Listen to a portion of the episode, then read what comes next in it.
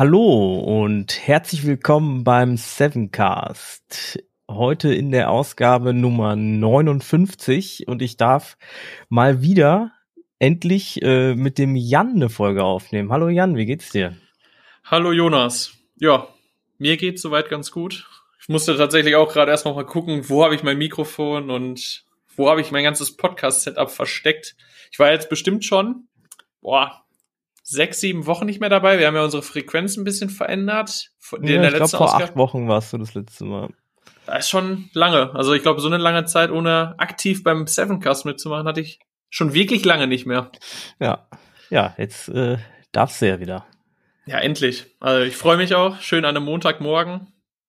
Genau, wir haben, jetzt auch unseren, wir haben jetzt unseren, unseren, äh, unseren Veröffentlichungsrhythmus auch geändert. Deswegen habe ich in der letzten Folge auch fälschlicherweise ein schönes Wochen Wochenende gewünscht am Ende. Aus alter Gewohnheit. Aber wir veröffentlichen jetzt immer dienstags. Ähm, und nicht mehr samstags. Genau. Ja, ist relativ viel passiert im Juli. Also es gibt eine, also ich glaube, man könnte jetzt bestimmt zwei, drei Stunden nur über äh, IT-Security reden, was natürlich eigentlich schön ist, aber wir müssen jetzt irgendwie gucken, dass wir so ein bisschen äh, kondensieren und versuchen so über die wichtigsten oder die interessantesten Themen zu, zu sprechen. Ähm, genau, was zum Beispiel interessant ist oder was auch äh, ärgerlich so ein bisschen ist, es wurden im Juli, also alleine im Juli seit dem letzten Sevencast wurden ähm, zwei Stadt- beziehungsweise Kreisverwaltungen getroffen von ähm, Ransomware oder Malware, ähm, die dadurch ganz oder teilweise in ihrer Arbeit eingeschränkt wurden. Also das waren relativ äh, üble Angriffe. Also einerseits die Stadt Geisenheim, äh, ich hoffe, ich habe jetzt nicht das, doch Geisenheim ist richtig, äh, wurde getroffen äh, von einem Malware-Angriff und die waren wohl teilweise vorsichtshalber, aber die haben erstmal alles äh, offline genommen sozusagen auch und die ganzen, also alles an Diensten, was man so kennt von der Stadt, die irgendwie online laufen, waren dann erstmal erledigt oder haben sich dann erstmal äh, erledigt und wurden nicht mehr durchgeführt. Ähm, sowas ist natürlich übel für eine, bei einer Stadtverwaltung, gerade wenn da auch Daten abfließen. Ich meine, so eine Stadtverwaltung hat eine ganze Menge sensible Daten. Äh, das ist ja schon, das ist ja kritische Infrastruktur, die da getroffen wird. Ähm, das ist äh, schlecht, dass da sowas passiert. Ähm, genauso wurde auch äh, die, der Kreis oder die Gemeinde Anhalt-Bitterfeld getroffen. Die haben jetzt auch wohl vor einer Woche ungefähr die, oder letzte Woche haben die die Hilfe der Bundeswehr bei dem Wiederaufbau äh, angefragt. Ähm, da war es ein Ransomware-Angriff. Die haben sich aber dagegen entschieden, die, das Lösegeld zu bezahlen. Da hatten wir auch schon mal eine Folge drüber, glaube ich, ne, wo wir über Lösegeldzahlungen gesprochen haben. Ähm, genau, die haben sich dagegen entschieden ähm, und sind jetzt auch wieder dabei, so ein bisschen das wieder aufzubauen und sind so in, im Notmodus. Ähm, ja. Ja, du das hast schon, übel. Du hast die kritischen Infrastrukturen schon gerade kurz angesprochen das sieht man ja immer wieder. Also, dass Angreifer oder Hackergruppierungen sich jetzt so die kritischen Infrastrukturen so ein bisschen vornehmen. Also, ich erinnere mich beispielsweise an Universitäten, die angegriffen wurden oder auch teilweise Kliniken. Und scheinbar ist es sehr, äh, lohnt es sich für die Angreifer, diese kritischen Infrastrukturen anzugreifen, denn wie der Name schon sagt, kritische Infrastrukturen sind äußerst kritisch. Die sind für das äh, alltägliche Leben, wie wir es kennen, notwendig. Beispielsweise jetzt hier Versorger wie Wasser und Strom und solche Geschichten und halt auch Kreisverwaltung, wie du schon gesagt hast. Und dort ist anscheinend die Quote, dass Lösegeld bezahlt wird, beziehungsweise auch einfach die Systeme so aufgebaut sind, dass man dort gut angreifen kann und schnell Geld verdienen kann. Das lohnt sich scheinbar für die Angreifer, denn ich meine, in, alleine im Juli zwei Gemeinden schon wieder, die jetzt auch im Fall von Anhalt Bitterfeld wahnsinnig schwer getroffen wurden, ist ja schon auffällig hoch.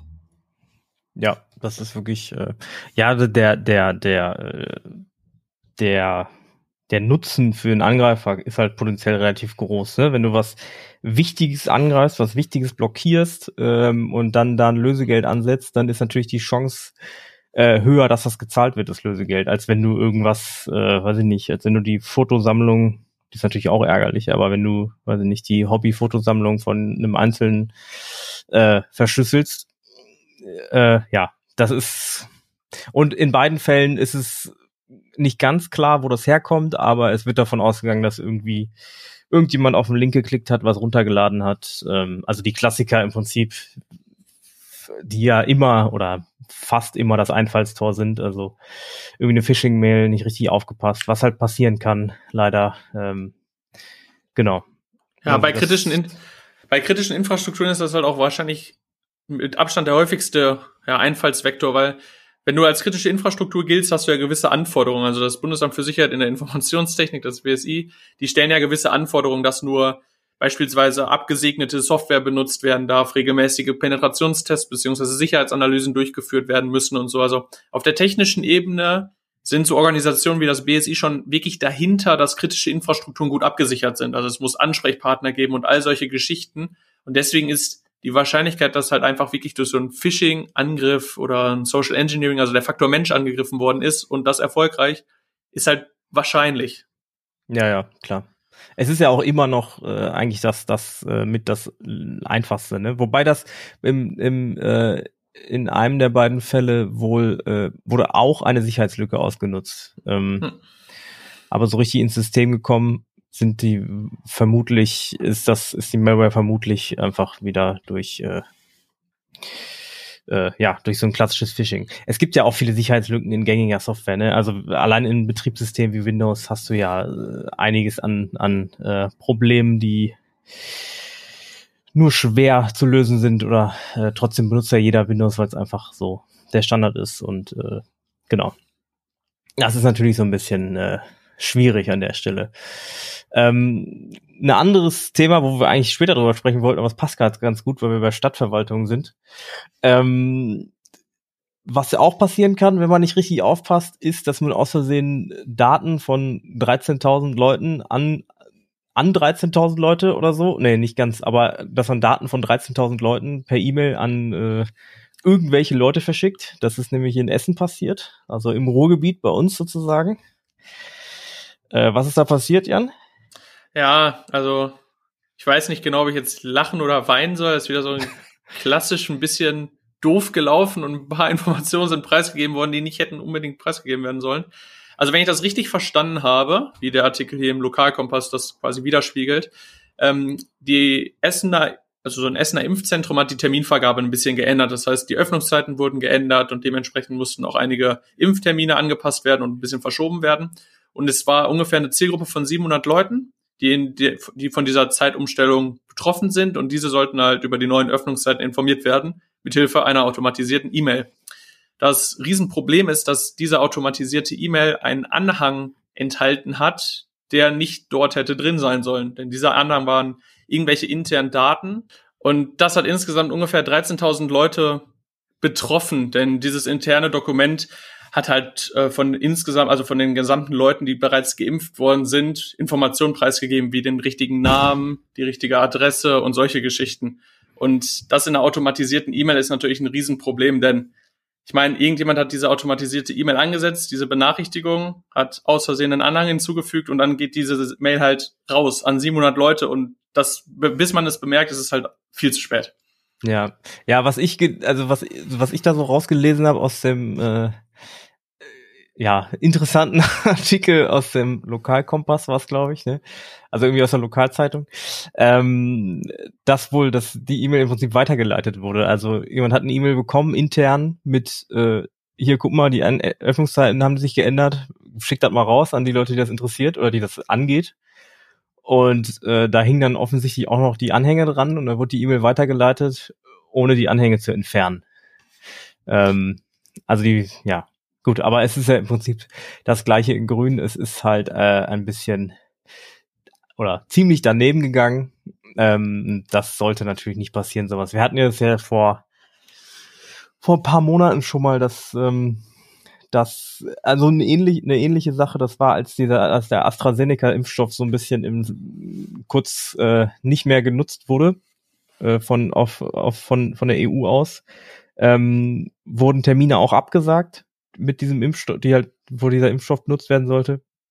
Und dann gab es auch irgendwo in Süddeutschland, glaube ich, einen Fall, wo halt ein, ein Impfzentrum, also an alle eine E-Mail in CC geschrieben hat. Da war es natürlich nur die E-Mail-Adresse, die, äh, oder also ja, direkt im, im, im ersten Schritt nur die E-Mail-Adresse, die da geleakt wurde. Natürlich kann man aus dem Zeitpunkt vielleicht noch ein bisschen was ziehen, aber gut.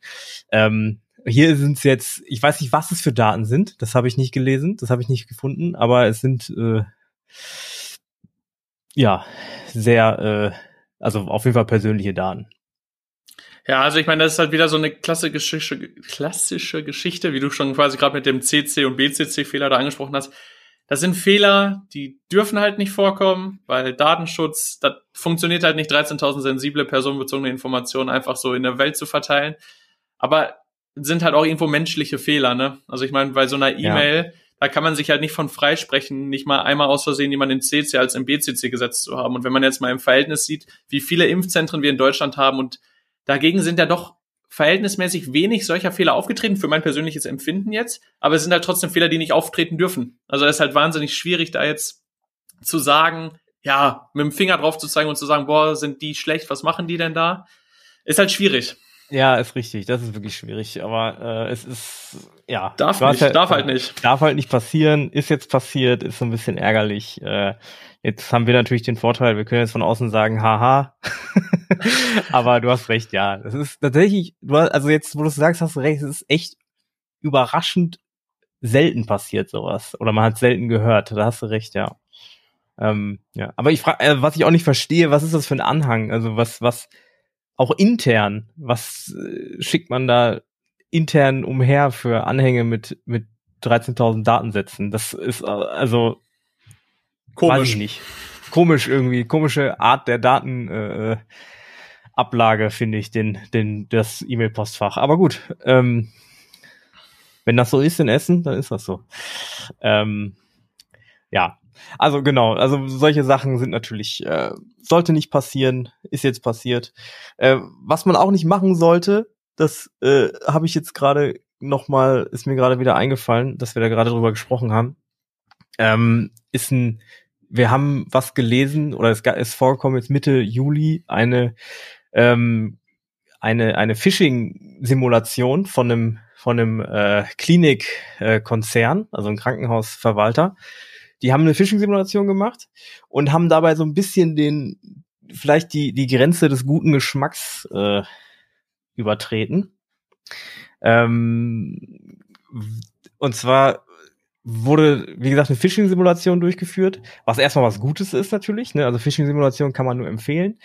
Ähm, nur an der Stelle war es dann so, dass im Prinzip gesagt wurde, ähm, wir wollen euch danken für eure Arbeit in den letzten anderthalb Jahren, ähm, was ja auch durchaus angebracht ist. Ähm, Gut, man kann natürlich auch auf den Balkon stellen, sich stellen und ein bisschen klatschen, das soll ja auch ganz gut helfen.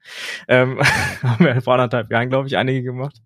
Ähm, und haben gesagt, hier, ihr kriegt einen 50 Euro Amazon-Gutschein, herzlichen Glückwunsch und so, danke für eure, eure, euren Einsatz. Ähm, das war aber, wie gesagt, eine Phishing-Simulation. Und an der Stelle ist es so ein bisschen, ähm, da haben sich die, die Mitarbeiter so ein bisschen auf dem Schlips getreten gefühlt, was ich auch verstehe. Also an der Stelle war es, glaube ich, die Idee, wir machen eine Phishing-Simulation und machen die überzeugend, ist nicht schlecht. Aber äh, da finde ich, wurde so ein bisschen, wie gesagt, die, wurden die Grenzen des guten Geschmacks äh, überschritten, so dass äh, ich das ein bisschen, ja, da ist die Enttäuschung vielleicht ein bisschen sehr groß, weil normalerweise, wenn du auf eine Phishing-Simulation reinfällst, dann hast du wahrscheinlich, denkst du so, ach Mann, ärgerlich. Äh, hätte ich mal besser aufgepasst. Ähm, aber ich glaube, in dem Fall war es dann doch schon ziemlicher, ähm, ziemliche Enttäuschung. Ja, vor allen Dingen, also jetzt mal abgesehen von den 50 Euro, ne, würde ich logischerweise auch nehmen, aber ich glaube, dass da einfach viel verletzender dieser anscheinend, also dann dieser falsche, dieser falsche Zuspruch kommt. Also ich meine, wenn ich in, jetzt in einem Klinik, in einer Klinik arbeiten würde, anderthalb Jahre, und ich arbeite mich da wirklich kaputt und mache Überstunden und solche Geschichten, ne, und arbeite halt wirklich fleißig und jemand sagt dann zu mir hier, Jan, du hast tolle Arbeit geleistet, hier kriegst du 50 Euro. Und dann stellt sich heraus, haha, du bist drauf reingefallen, ne? Du ja. weißt nicht, was Phishing ist.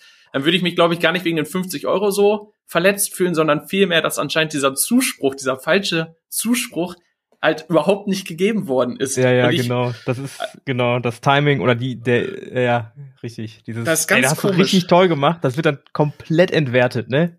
Ja. Also ja, das ist halt dieses das Problem. Genau, die 50 Euro sind sind sowieso Tropfen auf dem heißen Stein, würde ich sagen.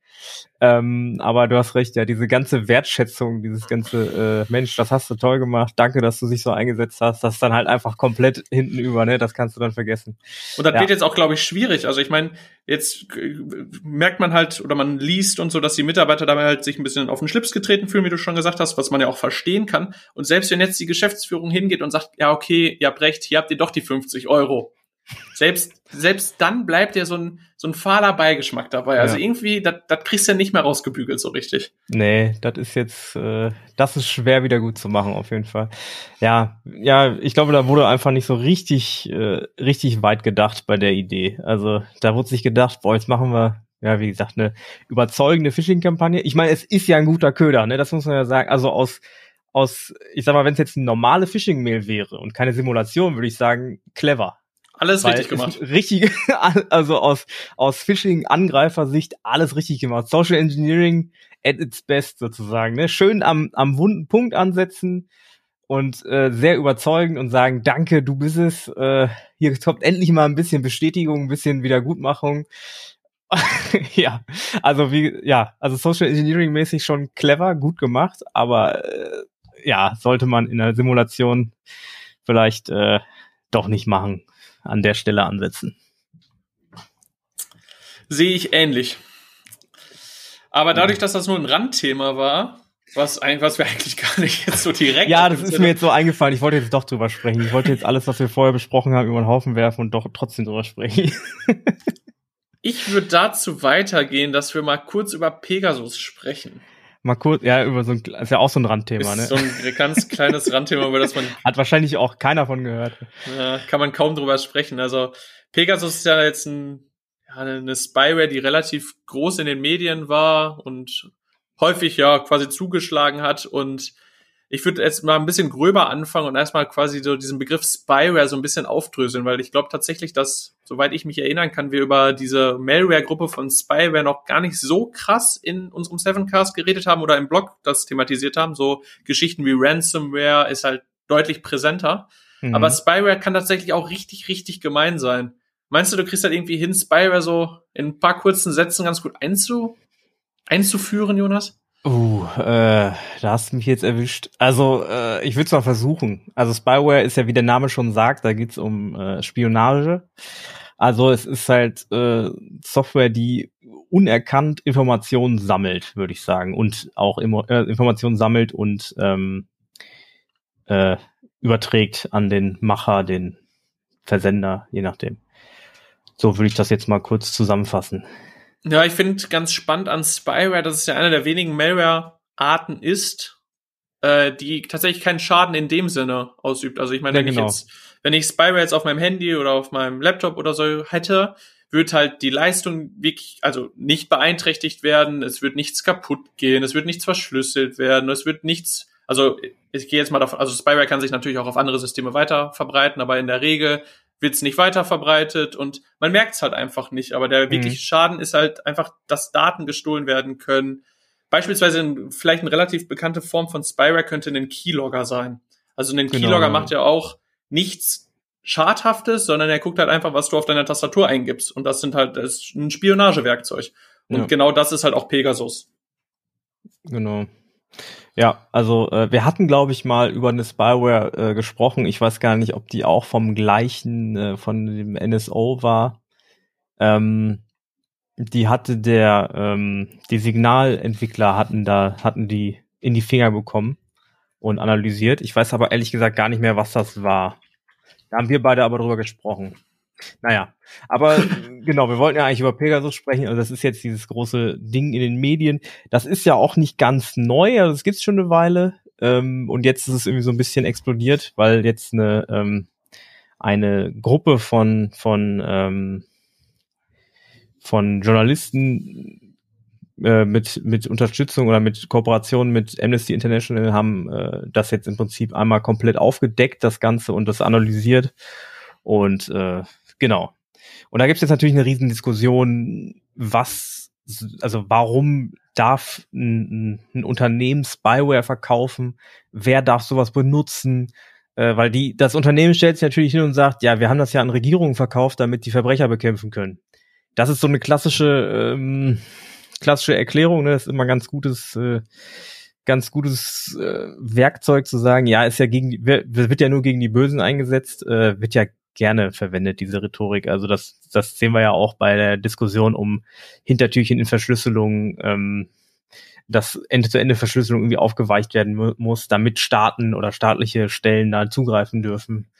Ähm, ja das gleiche, Problem wird aber ja, das Problem wird so ein bisschen weitergegeben, ne? Also ich meine, ja, ich kann, genau. ich kann natürlich auch Malware schreiben und nur schlechte Absichten haben, aber ich schicke sie nicht weiter, sondern ich sage, ja, ich habe die ja nur geschrieben, ich will damit ja gar nichts Böses anfangen. Das in ja, Wirklichkeit das machen das die Regierungen. Das ist wie wenn du Waffen herstellst. Ne? Klar kannst du sagen, ja, ich schieße ja nicht, ich baue die ja. Dinger ja nur, aber ähm, trotzdem ist schwierig. Brauchst, brauchst ja auch den, der es baut. Ne?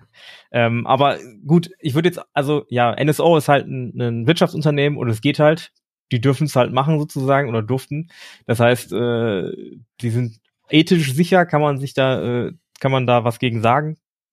Aber äh, es ist halt leider einfach äh, Wirtschaft und die Frage ist, warum oder genau, warum dürfen die das und warum äh, und wer nutzt sowas? Und das ist halt äh, offensichtlich oder viele Kunden sind halt solche Staaten, die äh, das nicht gegen Kriminelle oder oder wenn wir dabei bleiben, wird ja nur gegen Kriminelle eingesetzt, dann ist halt immer die Frage, was ist ein Krimineller? Ne? Weil in, in manchen Ländern ist ein Krimineller äh, so jemand wie bei uns, der wirklich, äh, also aus unserer Sicht, sage ich mal, aus deutscher oder aus westeuropäischer Sicht kriminell ist.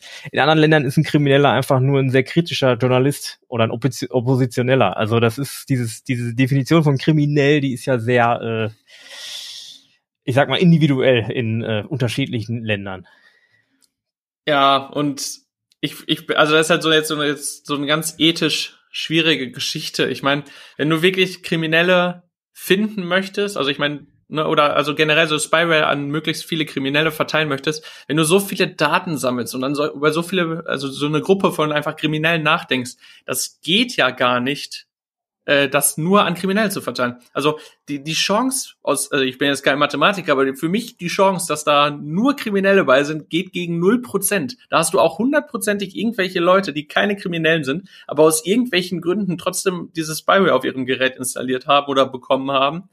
Und dann sind wir halt wieder in so einer ganz schwierigen ethischen Frage, ob das in Ordnung ist, so nicht kriminelle auszuspionieren mit Spionagesoftware und das alles mit dem Hintergrund, die Kriminellen zu auszuspionieren und irgendwelche Attentate beispielsweise vorzubeugen und sowas. Es ist wahnsinnig schwierig und da wird, ja. also das ist ja schon seit Jahren schwierig und das wird ja in den nächsten Jahren immer noch schwierig bleiben. Ja, ja, das ist ja schon, seit es irgendwie Überwachungswerkzeuge gibt, hast du ja diese Diskussion, ne? Also auch wenn es nur Kameras sind, äh, ist es okay, die Diskussion, ist es in Ordnung, irgendwie, zum Beispiel an, in, in Berlin äh, am, am Bahnhof Südkreuz gab es ein mal so ein Modellversuch, ich weiß gar nicht, was daraus geworden ist, ehrlich gesagt, mit Gesichtserkennungskameras. Ich meine, das wird jetzt aktuell sowieso nicht funktionieren mit Maskenpflicht, aber ähm, das war ja auch so ein Ding, wo dann da natürlich auch eine riesige Diskussion gab. Wozu, äh, wen trifft das, was ist mit den Leuten, die nichts getan haben, sozusagen. Also das ist immer ähm, eine sehr schwierige Diskussion. Und da wird halt dann auch ganz schnell äh, an, äh, ja, Hast ja, haben wir schon gesagt. Also dann, ja, ist ja gegen die Bösen und die, wenn du nichts zu verbergen hast, also das ist so dieses klassische, ähm, ich habe ja nichts zu verbergen, deswegen finde ich das okay. Naja, ähm, ja, es ist ein bisschen schwierig. Wir wollen jetzt auch gar nicht, eigentlich haben wir auch gesagt, wir wollen Pegasus nur einmal kurz anreißen und eigentlich über ein anderes, was anderes sprechen. ähm, genau, worüber wollen wir denn eigentlich sprechen? Was das damit zu tun hat? Ja, also äh, Amnesty International hat jetzt äh, ich glaube in Kooperation mit, oh, das weiß ich jetzt gerade gar nicht. Ich weiß, ich glaube, ich meine, die haben das nicht komplett alleine entwickelt. Äh, eine Software entwickelt, mit der jeder Nutzer überprüfen kann, ob sein eigenes iPhone oder sein eigenes Android-Gerät äh, mit Pegasus ja befallen ist oder dass Pegasus halt im Hintergrund läuft. Und das ist ein öffentliches GitHub-Repository. Da gibt's äh, ausführliche Anleitungen, unter anderem bei Heise und ab Freitag auch auf unserem Blog und von Amnesty International selber, wie man dieses GitHub Repository sich klonen kann, installieren kann. Denn man muss äh, dazu ein verschlüsseltes Backup von seinem Handy ja, erstellen. Denn äh, verschlüsselte Backups speichern mehr Informationen als ein nicht verschlüsseltes Backup. Und äh, das man möchte ich übrigens noch gar nicht. Wusste ich bis dato auch noch nicht, als ich macht äh, aber Sinn, als ich mich damit beschäftigt habe. Super interessant. Und man möchte natürlich möglichst viele Daten analysiert haben und dementsprechend sollte man ein verschlüsseltes Backup erstellen. Und wie das alles funktioniert und wie man dann wirklich diese, diesen Checker quasi an Laufen bekommt, das wird auf unserem Blog ab Freitag, wie bereits erwähnt, ausführlich erklärt. Und dann kann man halt kontrollieren, ob solche, ja, ich sag mal, Muster wie von Pegasus typisch auf dem eigenen Gerät entdeckt werden können. Mhm. Finde ich ganz interessant, weil, ähm, also ich weiß jetzt, wie diese Software so ein bisschen arbeitet und wie die funktioniert und man kann nicht nur auf äh, Pegasus, auf die Spyware Pegasus quasi sein iPhone-Backup untersuchen, sondern auf jegliche andere Form von Malware und Ransomware. Man muss halt bei diesem Befehlsaufruf, ich sag mal, einen Pattern oder einen Muster mitgeben, also eine Datei, die vorgibt, wie Pegasus arbeitet oder wie, eine, wie beispielsweise WannaCry arbeitet oder solche Geschichten. Und im Endeffekt ist das dann einfach nur ein Vergleich, ob dieses Muster auch in einem iPhone-Backup irgendwo vorkommt. Mhm. Und die Idee von der Software finde ich super, super cool. Und jetzt auch vor allem im Hinblick auf die Spyra Pegasus, das könnte ich mir vorstellen, dass das tatsächlich auch super, super viel äh, Anwendung findet und viele Nutzer das mal ausprobieren, weil die Anleitung oder die Installation und ja, die Durchführung ist tatsächlich relativ simpel. Mhm. Ja, das ist, äh, das würde ich mir, werde ich mir auf jeden Fall auch mal angucken das Ding. Das, ich sehe auch gerade, ich gucke gerade in das Repository rein. Hier ist ja auch irgendwie für Android. Äh, es gibt, geht es ja auch irgendwie, kann das sein? Also nicht Ja, das ist aber, glaube ich, ein bisschen komplizierter. Also in unserem ja. Blog haben wir uns jetzt beispielsweise auf äh, iOS und macOS konzentriert, weil äh, unsere Arbeitsgeräte ja auch Apple-Betriebssysteme sind. Mhm. Äh, das geht auch alles unter Android. Das kann man auch auf der äh, Seite vom Amnesty International von diesem Mobile Verification MVT äh, ich weiß jetzt gerade nicht mehr genau, wie das heißt. Kann man da von der Webseite alles genau nachlesen. Das ist super dokumentiert. Mobile wie Verification halt von, Toolkit. Ja, genau. Wie was, also ich meine, das ist halt eine Non-Profit-Organisation, die da jetzt so ein Tool bereitgestellt hat, was möglichst viele Leute finden und das halt, wie zu erwarten, wirklich gut dokumentiert. Ja, cool. Das gucke ich mir auf jeden Fall gleich nochmal an. Ja, genau, da, das, darüber wollten wir eigentlich sprechen. Jetzt haben wir wieder so weit ausgeholt über Pegasus, aber ist halt auch ein Riesenthema, ne? Aber das, das, ich sag mal, das Gute oder der, der, man hat ja immer so ein, bei so einem großen Skandal gibt's ja auch immer so ein Beifangen, sag ich mal, dass man halt als, ähm, dass super viele das jetzt mitkriegen. Also ich hatte das auch in meinem, immer so im, im privaten Umfeld, dass Leute mich jetzt so in irgendwelchen, weiß nicht, WhatsApp-Gruppen oder so, äh, gefragt haben, ey, hast du dich damit mal beschäftigt oder was ist das und so.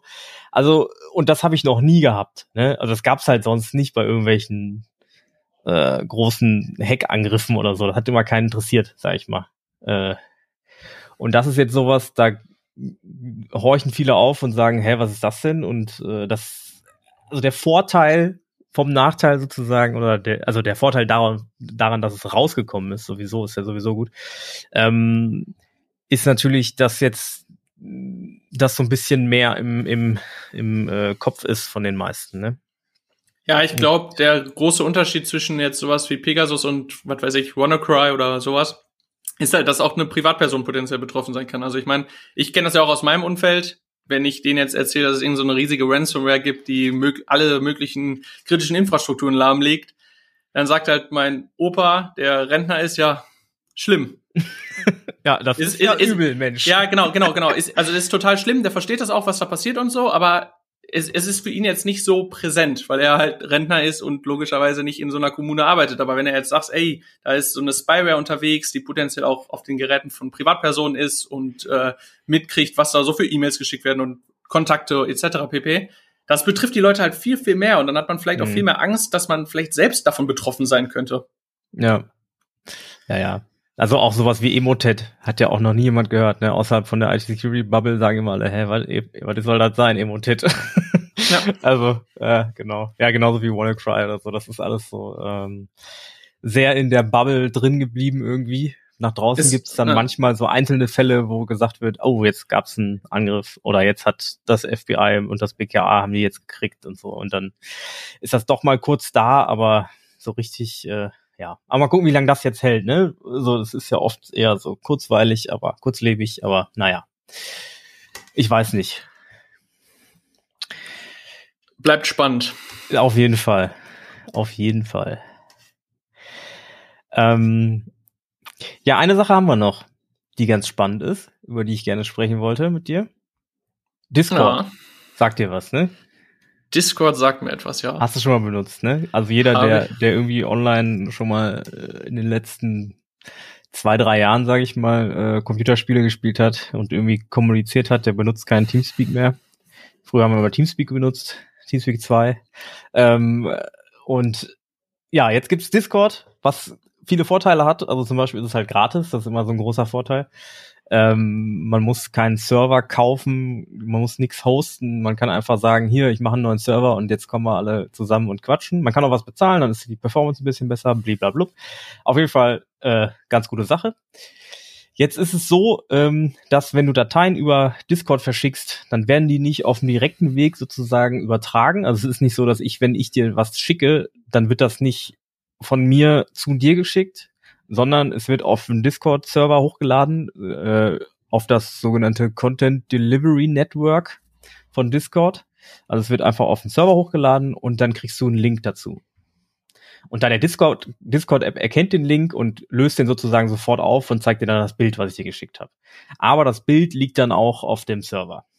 Ähm, das hat natürlich so ein paar Implikationen, dass man so ein bisschen gucken muss, dass man nicht irgendwie äh, private, sensible Daten hochlädt, aber darum soll es jetzt gar nicht gehen, ähm, sondern es geht darum, dass jetzt äh, Sophos, ein, ein, ähm, unter anderem Anti Antivirenhersteller, Antiviren-Softwarehersteller, ähm, Sophos hat äh, jetzt eine Untersuchung gemacht und hat festgestellt, dass auch das Discord jetzt sehr gerne für Malware benutzt wird. Also einfach dieses, dieses Content Delivery Netzwerk wird als äh, Malware-Hoster benutzt.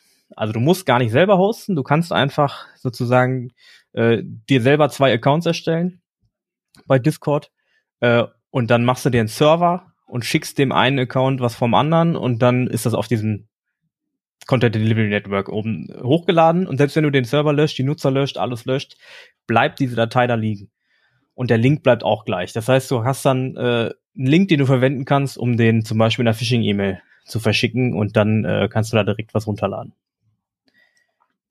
Ja, die Gefahr ist halt, dass dieser Link quasi eine Discord-Domain trägt und wie du schon gesagt hast, Discord ist ja einfach jetzt quasi in jedem Munde. Ich meine, wenn man ein bisschen mit Computerspielen rumhantiert, dann kommt, stößt man immer über Discord, aber jetzt auch, wenn man zum Beispiel so ein bisschen auf YouTube unterwegs ist, in fast egal welchem Bereich, sobald ein etwas größerer YouTuber quasi so eine eigene Community ein bisschen aufbauen möchte, wo man ein bisschen mit den Zuschauern interagieren möchte, vielleicht Fragen beantworten kann und so, also die haben mittlerweile alle einen eigenen Discord-Server und dann steht irgendwie in der Videobeschreibung so ein Link zu einem Discord-Server, wo man beitreten kann, Fragen stellen kann, vielleicht eigene Ideen einbringen kann oder solche Geschichten. Und das ist ja quasi ein fast identischer Discord-Link. Und wenn ich jetzt, genau. wenn ich ein Krimineller wäre und Lust hätte, Pegasus zu verteilen über einen Discord-Link, dann würde ich das quasi genauso anstellen. Und dann kann man sagen, hey, ich verteile es in einer Phishing-Mail oder ich lad irgendwelche Videos hoch oder über irgendwelche anderen Kanäle und sag halt einfach, hey, komm, tritt meiner Discord-Gruppe bei oder lad dir meine neuesten Tipps herunter, wie du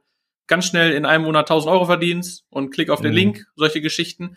Und Discord hat ja eigentlich einen relativ, aus meiner Perspektive, seriöse, so einen seriösen Ruf. Also ich meine, Discord kennt jeder, verwendet jeder, das sind Server, da kann man beitreten, mit Leuten reden, das funktioniert alles gut. Und deswegen ja. ist, glaube ich, die Gefahr, äh, Malware mit so einem Discord-Link zu verteilen, wirklich extrem groß.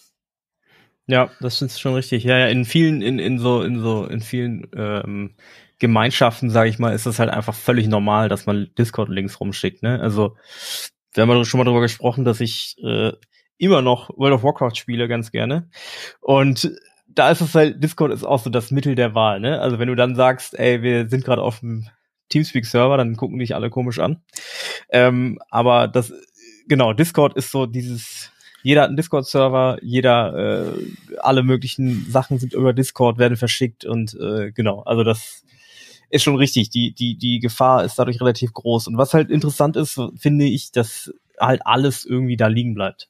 Also auch wenn du den Account löscht, der da, der das verschickt hat, wenn du den Server löscht, über den das verschickt wurde, die Datei bleibt erstmal da. Das heißt, Discord macht sich nicht die Arbeit, irgendwie Sachen zu löschen. Das kann man natürlich, macht das irgendwie Sinn, sage ich mal, weil es ist wahrscheinlich billiger, einfach den, einfach mehr Speicherplatz äh, zu kaufen, als die, sich die Mühe zu machen, zu gucken, welche Dateien sozusagen überflüssig sind. Ähm, deswegen lassen die den, den Datenmüll sozusagen einfach liegen. Aber es ist natürlich für, in diesem Fall eher schlecht. Die Frage ist, wer, also man kann jetzt natürlich sagen, ey, die, die müssen das löschen. Aber es ist, glaube ich, nicht ganz so einfach zu sagen, wer hat jetzt die Verantwortung dafür, ähm, dass da keine Ransomware oder keine Malware liegt.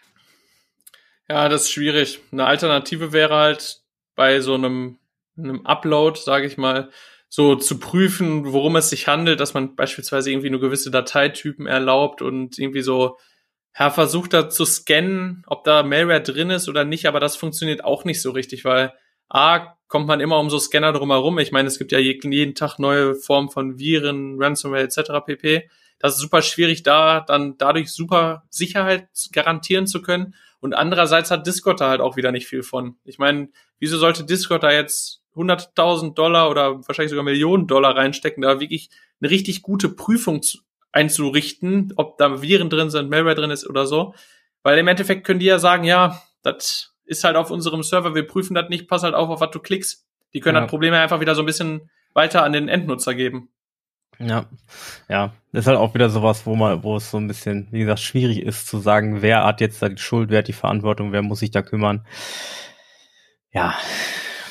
Aber die Gefahr finde ich, würde ich echt extrem hoch einschätzen. Also ich meine, ich habe auch einen jüngeren ja. Cousin, der ist jetzt auch so 14, 15, der spielt auch komplett total gerne Computerspiele. Ich meine, ist halt ein Junge im Alter von 14, 15, da kenne ich kaum welche, die nicht gerne Computer spielen.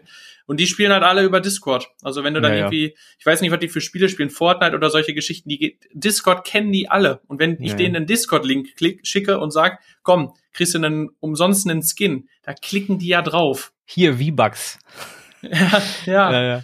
Die klicken da ja drauf. Also ich meine, das heißt ja nicht, dass wir mit 23 oder 30 oder so allwissend sind und nie auf Phishing-Links klicken, aber dadurch, dass Discord halt auch eine Software ist, die bei super, super vielen Jugendlichen und Kindern bekannt ist, würde ich die Gefahr nochmal deutlich höher einschätzen. Ja, ja, klar, auf jeden Fall. Es ist auf jeden Fall gefährlicher in dem, also zum, zumindest in diesem, in diesem Altersspektrum oder dieser, diesem Gesellschaftsteil, sage ich mal, ist es auf jeden Fall deutlich gefährlicher als eine Phishing-Mail, würde ich sagen. Ja. Das auf jeden Fall. Ja, weil, ja, genau, hast ja schon gesagt. Man kennt den Link, man sieht, aha, okay, Discord, das ist in Ordnung, da kann ich draufklicken.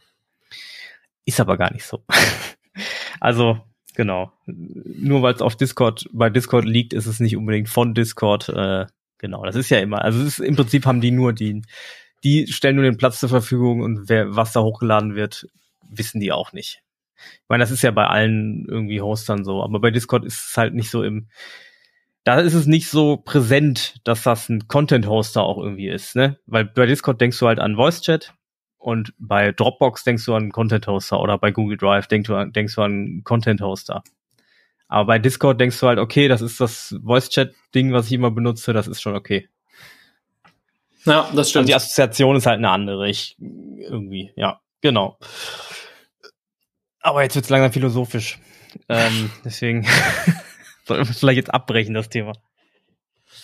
Ja, wenn ich richtig auf mein äh, Skript schaue, dann haben wir eigentlich die ganzen Themen doch relativ kurz alle angesprochen, aber trotzdem die wesentlichsten Aspekte genannt. Wenn ich auf die Uhr gucke, haben wir jetzt auch knapp 40 Minuten an und nicht ganz. Ich würde auf die Abschlussfrage weiterleiten, wenn du damit keine Probleme hättest. Damit habe ich keine Probleme. Das dauert ja wahrscheinlich auch noch mal Viertelstunde. Na, aber wir, wir schauen mal. Dann würde ich nämlich ganz gerne von dir wissen, Jonas, was, was war so bislang das schlimmste Praktikum, was du ja hattest, was du an dem du teil, teilnehmen durftest? ähm, also ich habe gar nicht so viele Praktika gemacht. Wir haben ja auch schon im Vorfeld so ein bisschen drüber gesprochen. Ähm, in der Schule hatte ich ein Praktikum, das, das, das war relativ cool eigentlich, weil da habe ich mir auch gezielt ausgesucht. Da habe ich im Prinzip in der Firma von einem Bekannten ein Praktikum gemacht ähm, in einem Ingenieur, in einem Ingenieursbüro oder Ingenieurbüro.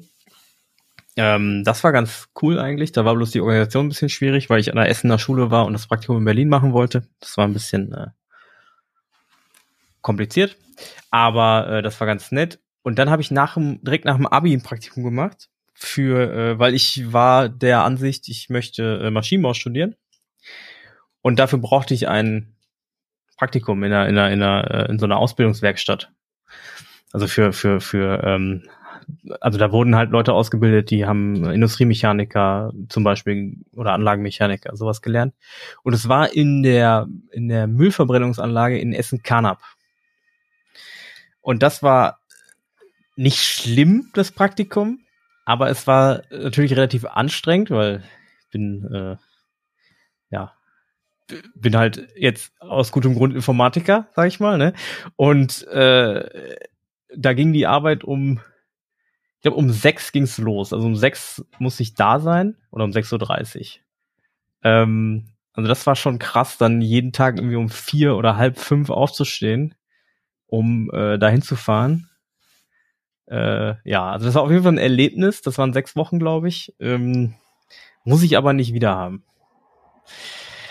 Das war, äh, ja, aber ich würde halt auch nicht sagen, es war schlimm. Es war aber echt äh, auf jeden Fall, ja, viel gelernt. auf jeden Fall viel gelernt. Über mich selber. Aber dafür ist ja ein Praktikum da, ne? Ja, das stimmt. Ich hatte tatsächlich auch, ich überlege gerade, ich, äh, ich, bin noch mal durchgegangen, ich hatte, glaube ich, auch nur zwei Praktikas in meinem, in meinem bisherigen Berufsleben. Äh, das eine hatte ich auch im Gymnasium in der achten Klasse. So ein Pflichtpraktikum ging nur zwei Wochen. Ja, genau. Das war nicht so cool. Und das andere hatte ich in meiner Bachelorzeit. Ich fange mal mit dem, mit dem Coolen an. Äh, Im Rahmen von meiner Bachelorarbeit, ich habe ja an der Fachhochschule den Bachelor gemacht, äh, musste man so ein Pflichtpraktikum machen. Das ging, glaube ich, drei Monate, also ein halbes Semester. Äh, und das habe ich bei der Aware 7 gemacht. Mhm. Äh, viel gelernt natürlich, klar. Scheint ja nicht schlecht gewesen zu sein. Wollte ich gerade sagen. Also ich meine, das hat von, von beiden Seiten so gut gepasst, dass ich direkt danach äh, ja auch da angefangen habe und nebenberuflich meinen Master gemacht habe. Äh, aber das nicht ganz so tolle Praktikum war tatsächlich in der achten Klasse auf dem Gymnasium. Und das habe ich bei einer Firma gemacht, die sich so mit Sicherheitstechnik befasst, also die so Alarmanlagen einsetzen und Feuermelder und solche Geschichten. Und ich hatte damals auch schon so ein bisschen Computer, war ich, ich war computeraffin, ich wollte so, so in Richtung Informatik was machen und so und dachte, das wäre genau das Richtige. Dann hat sich aber herausgestellt, dass das im Endeffekt eigentlich nur wie so ein Elektrikerjob ist. Also das ist halt doch deutlich, deutlich handwerklicher, als ich es mir erhofft hatte. Mhm. Und ich hatte dann, also das Problem war, dass ich davon halt überhaupt keine Ahnung hatte. Ich meine, ich bin der schlechteste Handwerker, den man wirklich seit langer Zeit findet. Und dann war, hatte ich noch das Glück, dass ich dann einen Ansprechpartner hatte, der jetzt auch nicht so richtig Bock in der Woche auf einen Praktikanten hatte. Und dann stand ich da halt die ganze Zeit nur doof rum. Und der wusste nicht genau, was ich machen kann. Ich hatte überhaupt keine Ahnung von dem, was ich da die ganze Zeit mache. Und wenn er dann da acht Stunden oder mit Pause achteinhalb Stunden irgendwie auf einer Baustelle, Gott weiß wo bist, dann ziehen sich die zwei Wochen. Mhm. Ja. Also schl schlimm war es auch nicht, aber ich habe auch direkt gelernt. Also ich meine, das ist ja auch eigentlich keine schlechte Erfahrung, wenn du ein Praktikum gemacht hast und danach weißt, was du definitiv nicht machen möchtest. Auf jeden Fall, ja. Das ist auf jeden Fall so, ja. Ich habe auch mal ein Praktikum in der, in der äh, in der Anwaltskanzlei gemacht. Mhm. Oh, cool. Das war, das hat Spaß gemacht, aber ich habe dann auch gelernt, ich möchte, das möchte ich nicht machen. Mhm. Den Job. Also der Praktikumsjob war cool, aber ich hatte halt auch die Arbeitszeiten festgesetzt. Ne? Ich bin um acht gekommen und um, weiß ich nicht, 17 Uhr wieder gegangen. Äh, oder um halb fünf. Und mein Chef halt nicht. Ne? Der ist halt von, der ist ein bisschen später gekommen, irgendwie um neun ist er oft erst gekommen. Dann dachte ich am Anfang so, ach cool, der macht schön spät, ne? Ja, aber der ist, irgendwann habe ich mitbekommen, der ist dann auch bis abends um acht, halb neun geblieben.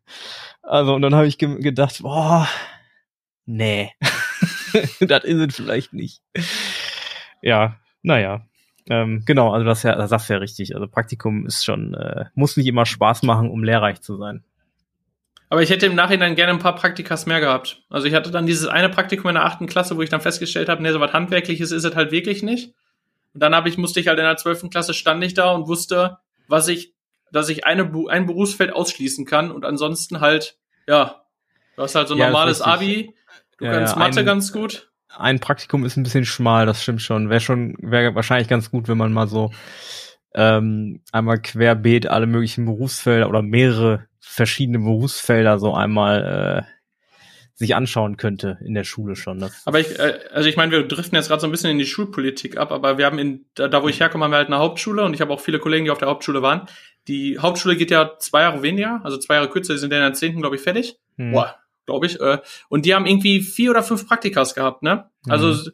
die, also das ist das Konzept halt, dass viele eine Ausbildung machen und äh, dass die dann super viele Berufsfelder ausprobieren sollen und solche Geschichten. Super sinnvoll.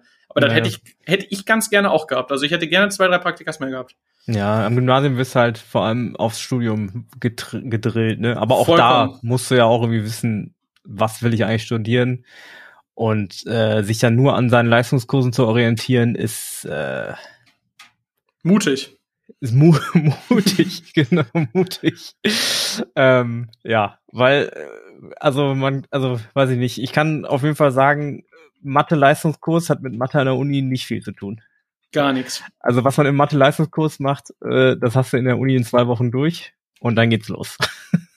wir hatten so, wir hatten alleine eine Einf so eine Einstiegsakademie. Das heißt, zwei Wochen bevor die Uni wirklich losging, hat sich der Matheprofessor bereit erklärt, zwei Wochen lang jeden Tag sechs Stunden, also sechs Zeitstunden, irgendwie von acht bis 14 Uhr oder so, mhm. äh, einfach Mathe zu wiederholen. Weil ja. er hat gesagt, wenn du vom Mathe, hier Gymnasium kommst, Mathe-Leistungskurs irgendwie ganz gut gemacht hast, reicht nicht. Setz dich nochmal zwei Wochen hin und lern nochmal richtig Mathe. Dann geht los. Ja, ja, das ist wirklich, also Mathe ist ja auch immer so der Albtraum für alle äh, Informatiker und auch, glaube ich, für, für, ähm, für alle möglichen Ingenieure. Ingenieurswissenschaften ist, glaube ich, Mathe immer so der Endgegner. Aber das weißt du ja überhaupt nicht, Nein. außer du hörst den Sevencast oder du machst mehrere Praktikas. Also wenn ich ja. in der neunten Klasse ein Praktikum gehabt hätte, zum Beispiel bei der Rare 7 oder so, und die hätten gesagt, ja, das Informatikstudium ist gut, mach das da und da, das hat uns geholfen, aber Mathe ist halt heavy. Ja. Das hätte ich vielleicht ganz gerne vorher mal gehört. Ja, ist richtig. Naja, Jan. Wir haben wieder einen Sevencast im Kasten, würde ich sagen. Ja. Ich freue mich, dass du dabei warst. Ähm, vielleicht bist du ja nächstes Mal wieder dabei. Ich weiß noch gar nicht, ich habe noch gar nicht aufs Datum geguckt, wann das nächste Mal ist, aber halt in vier Wochen. Also irgendwie Anfang September. Ähm, ja, dann würde ich sagen, wünsche ich dir schöne vier Wochen. Wir werden uns ja zwischendurch mal sehen, das ein oder andere Mal sicher. Und ähm, ja, bis dahin. Ja, danke. Äh, ich fand die Folge auch ganz schön. War mal wieder ganz angenehm im Sevencast dabei zu sein. Vielleicht bin ich es in vier Wochen ja wieder. Ansonsten wünsche ich den Zuhörern noch eine erfolgreiche Restwoche und dann ab Freitag ein schönes Wochenende. Und verabschiede mich mit bald. Und Jonas, wir sehen uns. Jo, ciao. Ciao.